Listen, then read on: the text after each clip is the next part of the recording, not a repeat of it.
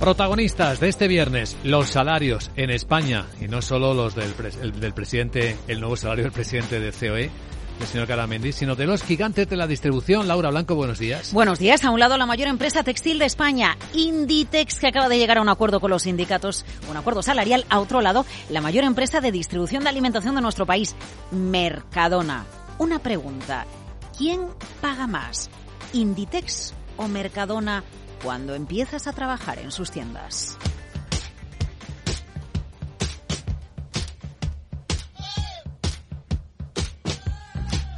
A ver, vaya por delante un matiz. Hablamos de dos empresas con complementos, pluses, por lo que puede suceder que en la práctica cada trabajador tenga una retribución diferente porque su situación es diferente. Dicho esto, repito la pregunta. ¿Quién paga más cuando empiezas a trabajar en sus tiendas? ¿Inditex o Mercadona? No tenemos pacto de rentas en España, Luis Vicente, en medio de una inflación desbocada. Contexto, subida salarial media de convenio en España hasta diciembre de 2022, 2,7%. Sabes que hay sectores como la banca que han acordado pactos salariales del 4,5%. El SMI sube un 8% a 15.000 euros a la espera de que lo ratifique el Consejo de Ministros. Bueno, pues en este contexto, Inditex acaba de acordar un salario mínimo para los empleados en tiendas en España de 18.000 euros. Recordemos que el salario mínimo se va a ir a 15.120 euros cuando la subida se publique en el BOE. Subida salarial de Inditex que ojos acordado con los sindicatos. 18.000 euros para quienes no alcancen los 18 meses de antigüedad, es decir, para quienes empiezan a trabajar. Y con este acuerdo se iguala el salario inicial en tienda en todas las tiendas de Inditex en España salarios que diferían según la provincia, porque entre otras cosas los convenios provinciales de distribución textil señalan cuantías mínimas diferentes. Y por cierto, ese es el motivo por el que yo no te puedo dar una cifra de la subida salarial que supone establecer, igualar en 18.000 euros el salario mínimo en tienda de Inditex en toda España, porque en cada provincia el salario en tienda varía por convenio. Eh, pero te voy a poner un ejemplo. A ver, convenio provincial del comercio en una provincia, Murcia, ronda los 15.000 euros. No es que Inditex pague en Murcia como mínimo o estuviera pagando 15.000 euros, pero el convenio salarial provincial establecía esa cantidad. Si yo te digo que Inditex va a pagar como mínimo 18.000 euros en toda España, está clarísimo que los trabajadores de Murcia, las trabajadoras de Murcia en tiendas de Inditex, no van a cobrar esos 15.000 euros de su convenio sindical, sino que van a cobrar como mínimo 18.000 euros en 12 pagas. Estamos hablando de un bruto al mes de 1.500 euros. Hablamos de mínimos, ¿eh? porque luego los salarios cuando llevas más años son superiores, hay comisiones, se establece un mínimo de un 1,4% en las comisiones y luego, bueno, lo que se ha establecido también con los sindicatos anoche es 450 euros por nacimiento de hijo, 170 euros al mes de ayuda a guardería, 200 euros anuales en material escolar. Es decir, hay una serie de pluses, ventajas eh, que van añadidas a esta cuestión del mínimo de la que yo te estaba hablando.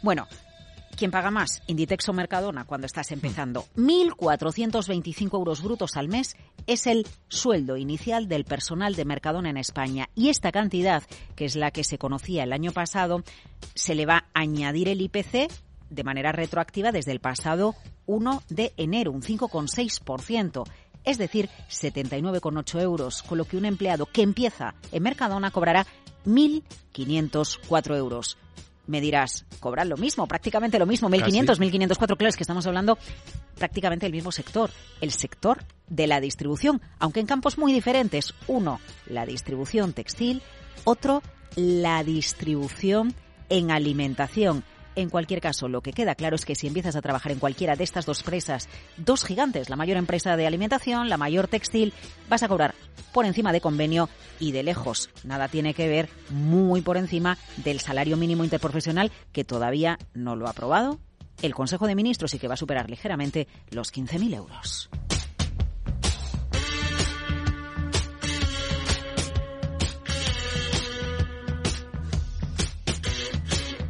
Los salarios protagonistas y en el lado empresarial se observan como incremento de costes.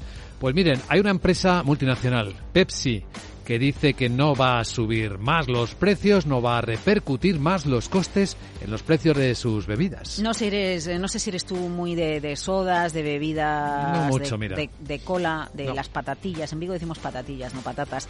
Snacks, ¿no?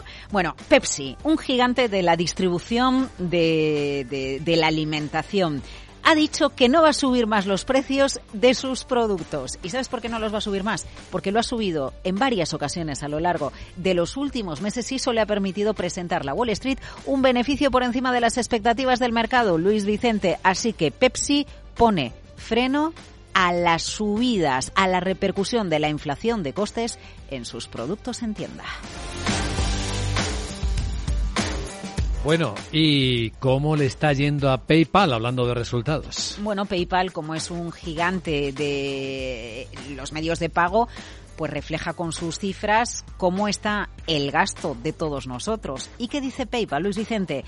Pues que este año los resultados van a superar las previsiones de Wall Street, que es verdad que las rentas bajas han reducido drásticamente el gasto, pero las rentas altas gastan como si no hubieran mañana. ¿Sabes? Se saca de la economía los que siguen en unas buenas posiciones y los que, debido, por ejemplo, a la inflación, pierden poder adquisitivo o a los que se les ha despedido, esos consumen menos. Quienes siguen teniendo un buen salario no escatiman en gastos, bueno, los que pagan con PayPal al menos. Claro.